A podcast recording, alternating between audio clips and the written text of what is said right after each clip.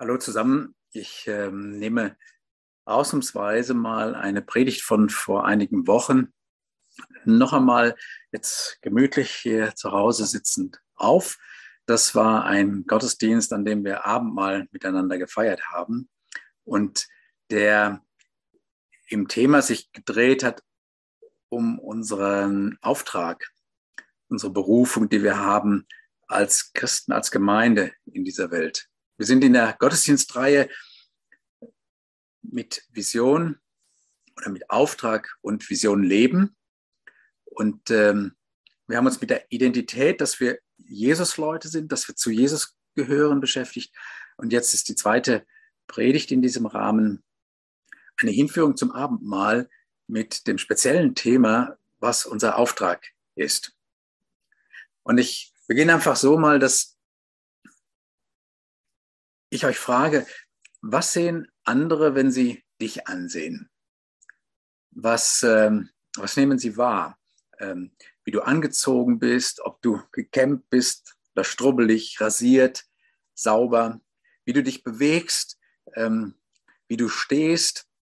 Wir haben äh, gerade ein, oder meine Frau und ich, Biggie und ich, wir machen einen Tango, Tanzkurs, wo es unglaublich wichtig ist, in welcher Art man steht und auch äh, miteinander umgeht und sich führt. Ähm, wie, sehen, wie nehmen andere dich, deinen Mund wahr, wenn du jetzt keine Maske tragen musst? Was nehmen sie von deinem Äußeren, was nehmen sie von seinem Inneren wahr? Was habt ihr an anderen jetzt an diesem, in diesem Gottesdienst schon wahrgenommen? Habt ihr was Lebendiges gespürt, was Einzigartiges? Habt ihr irgendwelche Sachen, die euch irritieren, fleckend oder ähm, offene Augen? Habt ihr euch angesehen, miteinander gespürt, wie es euch gerade geht? Wir gehen heute, so in dem damaligen Gottesdienst, wir gehen heute zum Abendmahl, zum Abendmahlstisch. Auch wenn wir das rumreichen, möchte ich das Bild lebendig halten. Wir gehen auf Einladung von Jesus zum Abendmahltisch. Und meine Frage heute ist, was sehen andere an mir und an dir? Was nehmen sie wahr, wenn ich zum Tisch des Herrn, zum, zum Abendmahl gehe? Wenn du mit isst und trinkst, nehmen sie wahr, dass du ganz bei dir bist, andächtig, still, nachdenklich. Nehmen sie Traurigkeit wahr, Bedrückung, oder Freude oder Angespanntheit. Jesus sagt, wenn ihr zum Abendmahl geht oder wenn ihr Abendmahl feiert, wenn ihr zu meinem Tisch kommt, dann denkt dabei an mich. Was bewegt sich bei dir, wenn du an Jesus denkst? Was, wenn du zum Abendmahl gehst?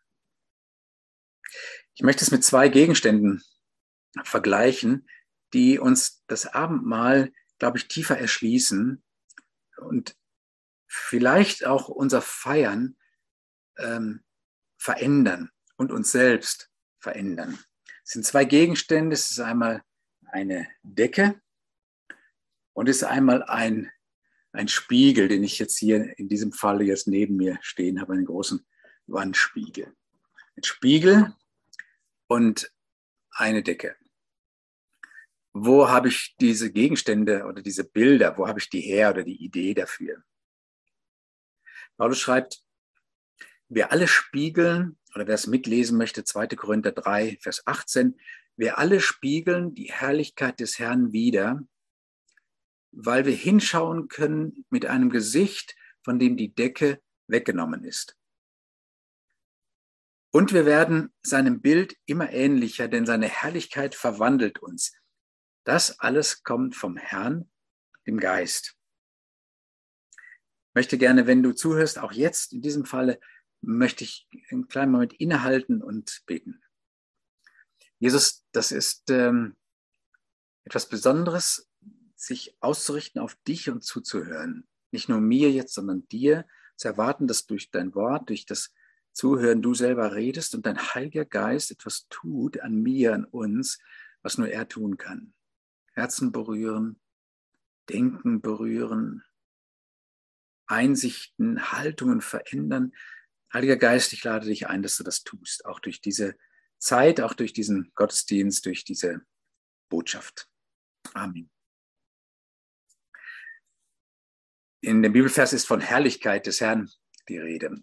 In diesem Kapitel, aus dem ich das jetzt zitiert habe, kommt zwölfmal in zwölf Versen dieser Begriff Herrlichkeit vor. Zwölfmal Herrlichkeit. Und es kommt dieser Spiegel und diese Decke vor. Ich beginne mal mit dem Spiegel. Nimm mal das Bild eines, eines Spiegels. Du gehst als Spiegel zum Abendmahl. Äh, das heißt also, ihr habt das, den Spiegel da vor, vor, vor Augen. Du gehst also als Spiegel, du selbst bist äh, wie ein Spiegel und du gehst zum Abendmahl. Was wird in diesem Spiegel sichtbar? Was würdest du sagen? Was, was, was kommt da in den Spiegel? Da kommt das Brot vielleicht, der Becher, der, das Wein, der Wein kommt in das, dieses, aber was, wofür steht das oder was, was reflektiert das in deinem eigenen Denken, in deinem Herz, in deinem Fühlen? Ist da etwas von der Herrlichkeit des Herrn? Die Herrlichkeit von Jesus? Wie, wie wirkt das auf dich, Brot und Wein? Und ich will es versuchen mal zu beschreiben und zwar mit, mit dem Wort, Wort Herrlichkeit.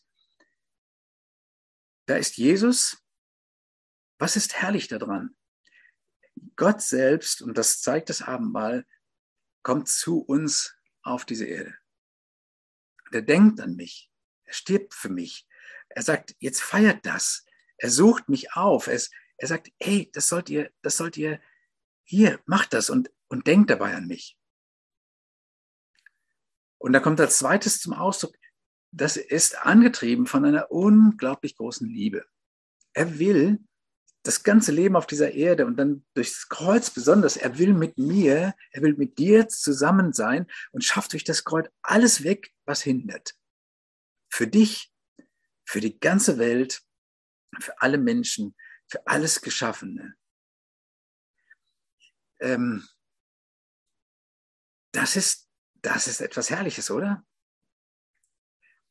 Siehst du, Herrlichkeit, Herrlichkeit heißt ja nicht nur Glanz und Glimmer, sondern in der Bibel ist das Wort Herrlichkeit im Neuen wie im Alten Testament etwas, was Gewicht ausdrückt, etwas, was Bedeutung hat, was Einfluss hat, Ausstrahlung, was Macht hat.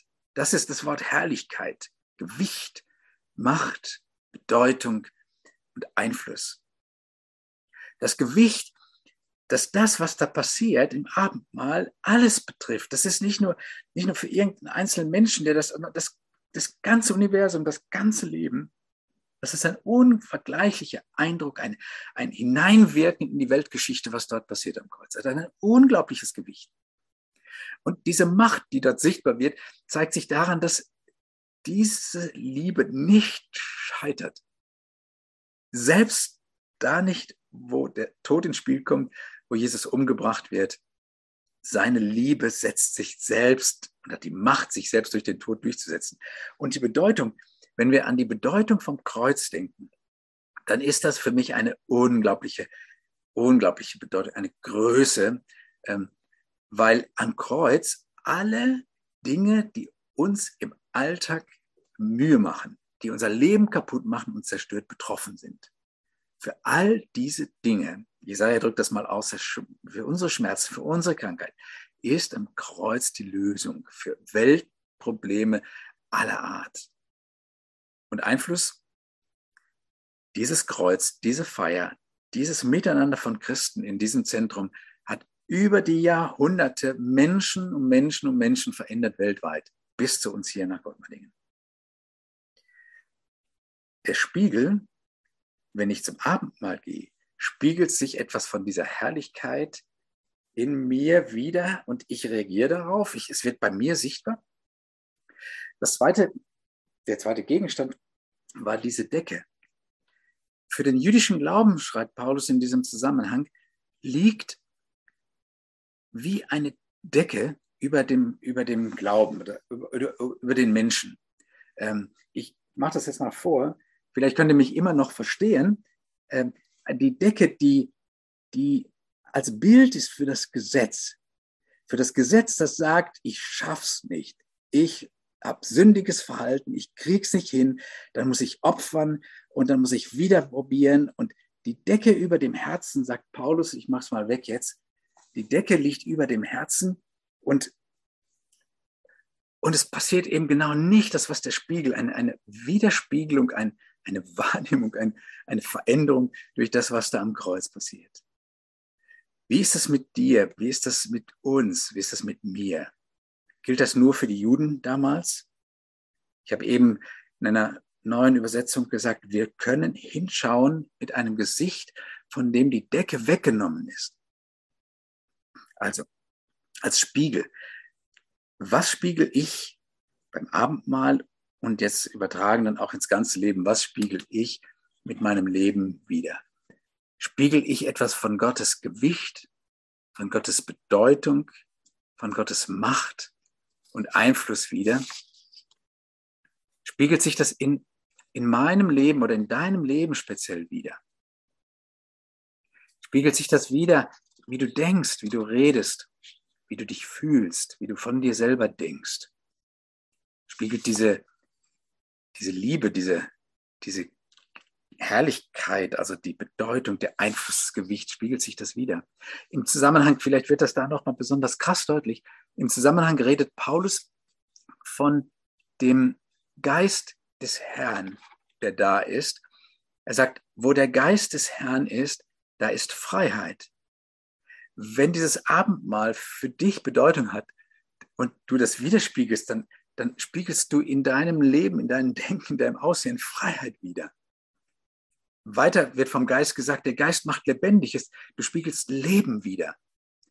Und, wie Paulus das sagt, wir werden seinem Bild immer ähnlicher, denn das, was wir dort ansehen, wahrnehmen, das verändert uns. Seine Herrlichkeit verwandelt uns. Und das ist etwas, was vom Geist des Herrn kommt. Und glaubst du auch, und das geht jetzt schon ganz in Richtung unseres Auftrags. Glaubst du auch, dass dein Leben auch oder durch dein Leben auch sich die Herrlichkeit Gottes für andere widerspiegelt, dass sie anderen sichtbar macht, was, was, was von Gott kommt, was kommt vom Abendmahl zu dir? Wird durch dein Leben Herrlichkeit Gottes bei anderen sichtbar, etwas von der Freiheit, etwas von der Lebendigkeit im Leben, von der Dankbarkeit, dem Staunen über Gottes Einfluss, über Gottes Macht, über Gottes Bedeutung und Gewicht. Spüren das vielleicht Nachbarn, spürt das der Handwerker, spürt das der, der, ähm, der, dem du begegnest auf der Straße, die Kinder auf dem Spielplatz, spürt das die Familie, deine Familie heute Nachmittag, deine Freunde. Etwas von dieser Herrlichkeit, ähm, ich muss noch was sagen, wie das mit dem Spiegel funktioniert. Wie, wie spiegelt denn ein, ein Spiegel? Das ist jetzt vielleicht ganz primitiv, aber ich glaube, in dem Bild sehr, sehr bedeutsam. Der Spiegel spiegelt wieder, indem er die Herrlichkeit anschaut, indem er sich ausrichtet auf die Herrlichkeit. Das tun wir jetzt beim Abendmahl. Wir richten uns aus auf die bedeutendste, mächtigste, einflussreichste Tat, die Jesus in dieser Welt getan hat. Der Spiegel spiegelt wieder, indem er, oder wir, jetzt ich übertrage jetzt das Bild, wir spiegeln Jesus wieder, indem wir Jesus anschauen, indem wir das Abendmahl anschauen und seine Bedeutung wahrnehmen, indem wir uns auf ihn ausrichten und das jetzt in dem Gottesdienst oder sonst auch an anderer Stelle tun. Das kann auch genauso passieren, jedes Mal, wenn du zu Hause sitzt und in dein Wort, in das Wort Gottes guckst, in die Bibel schaust und sagst, ich möchte dich wahrnehmen und ich möchte, dass das, was von dir zu mir kommt, einfach reflektiert wird. Und jetzt nochmal zu der Aktivität eines Spiegels. Was macht der Spiegel? Der Spiegel kann erstmal nichts für sich behalten. Das ist in ihm angelegt. Er kann es nicht. Er kann es nicht für sich behalten. Er gibt einfach das wieder, worauf er sich ausrichtet, worauf er sich hinwendet und gibt das wieder. Er kann gar nicht anders. Das ist ein Automatismus, etwas, was, was einfach passiert. Und der Spiegel, so jetzt mal verglichen zu uns, denkt auch nicht, hm, was sollte ich denn jetzt alles zeigen? Sollte ich mehr zeigen? Sollte ich farbiger zeigen? Sollte ich, sollte ich äh, andere? Es ist nicht sein Job, zu überlegen oder sich Mühe zu geben, mehr zu zeigen oder was anderes zu zeigen. er gibt es einfach wieder, was er ansieht, was er anschaut. Oder? Ist das ein bisschen merkwürdig? Kann es sein, dass du oder dass wir auch in unserer Kultur in religiösen Erwartungen, Denken und Depressionen gefangen sind? Einfach wie so eine Decke, die unseren, die unseren Blick verdunkeln. Die Decke über den Spiegel, wo dann eben nichts von dem ankommt, wo sich es nicht widerspiegelt, wo es dunkel ist, äh, wo du ständig, ich, ich sag's mal, einfach nur mit dir selber beschäftigt bist und um deine eigenen Gedanken kreist, immer wieder du selbst. Paulus sagt, wir schauen mit einem Gesicht, von dem die Decke weggenommen ist. Wir feiern das Abendmahl. Warum hat Jesus wohl gesagt, dass wir das Abendmahl immer wieder feiern sollen? Ja, nicht deswegen, damit wir uns immer wieder Vergebung abholen. Wie arm ist das, wenn wir uns immer nur mal wieder bei einem Abendmahl Vergebung abholen? Nein, wir feiern das Abendmahl, damit wir immer wieder merken und immer wieder uns bewusst werden, was an diesem Christus in dieser Welt, an dem Kreuz so herrlich, so bedeutsam ist, was diese Freiheit ist, die ich da bekomme, was das Leben ist, das ich bekomme, weil ich mit Gott zusammenleben kann und weil ich von ihm angenommen bin. Wir haben die Berufung oder den Auftrag in dieser Welt in unserem Leitbild deswegen so formuliert. Wir sind berufen, zusammen mit der ganzen Schöpfung Gottes Herrlichkeit wiederzuspiegeln und Gott in dieser Welt erlebbar zu machen und so Gott in dieser Welt erlebbar zu machen. So haben wir das in unserem Auftrag formuliert, wo wir sagen wollen, wenn wir Jesus Gemeinde sind, wenn wir Leute sind, die zu Jesus gehören und die Jesus nachfolgen, dann ist das unser Auftrag. Wir alle spiegeln die Herrlichkeit des Herrn wider, weil wir hinschauen können mit einem Gesicht, von dem die Decke weggenommen ist und werden in sein Bild, seinem Bild immer ähnlicher, denn seine Herrlichkeit verwandelt uns. Das alles kommt vom Herrn des Geistes. Ich finde den Start von dem Brief den Paulus an die Epheser geschrieben hat, so stark, wo dreimal in dem ersten Kapitel gesagt wird, er hat uns dazu bestimmt, und das ist auch der, die Quelle, auch mit, wo wir diesen Auftrag hernehmen. Er hat uns dazu bestimmt, Lob seiner herrlichen Gnade zu sein. Man könnte auch sagen, Spiegel seiner herrlichen Gnade zu sein. Vers 12, Vers 6 steht das, Vers 12. Wir sollen als Lob Spiegel seiner Herrlichkeit leben. Und dann Vers Vers 24 nochmal, wir sind sein Eigentum. Wozu? Zum Lob seiner Herrlichkeit, als Spiegel seiner Herrlichkeit. Das ist, das ist unser Auftrag. Das ist unser Auftrag. Und wir nehmen es als, als unseren Auftrag an. Also, wenn wir zum Abendmahl gehen jetzt, dann schaut es einfach an. Denkt dabei an Jesus und was für eine Gewicht, äh, was für ein Gewicht, was für eine Macht, was für eine Bedeutung, was für ein Einfluss das Sterben von Jesus, sein Tod, seine Auferstehung für mich hat, für dich hat und für die ganze Welt hat. Ich mache jetzt eine kurze Pause. Da wäre jetzt das Abendmahl.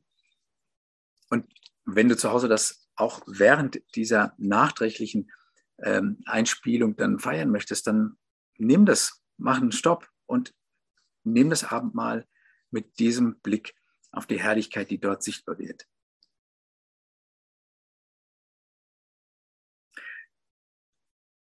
Und sonst schließe ich einfach nochmal mit diesem Gedanken. Wir sind dazu berufen, oder ich sage es persönlich, ihr seid dazu berufen, du bist dazu berufen, wir zusammen als Gemeinde sind dazu berufen, Gottes Herrlichkeit wiederzuspiegeln und ihn so in dieser Welt sichtbar zu machen. Und in dem Satz steht noch drin, zusammen mit der ganzen Schöpfung. Auch das kann uns nochmal darauf hinweisen, dass diese, diese Herrlichkeit wirklich von Gott ausgeht. Die Schöpfung von Gott geschaffen, angelegt in so vielen Mechanismen und, und, und äh, Zusammenhängen und Verbindungen. Die Farben im Herbst, die Sonne, der Schnee, der Wind heute, die Vielfalt, die Kraft von Wachstum und äh, die, die, die, die, die Abläufe im Boden, in den Lichtprozessen und so weiter. Ich wünsche euch Augen für die Herrlichkeit Gottes, auch durch die Schöpfung, mit der er sich zeigt.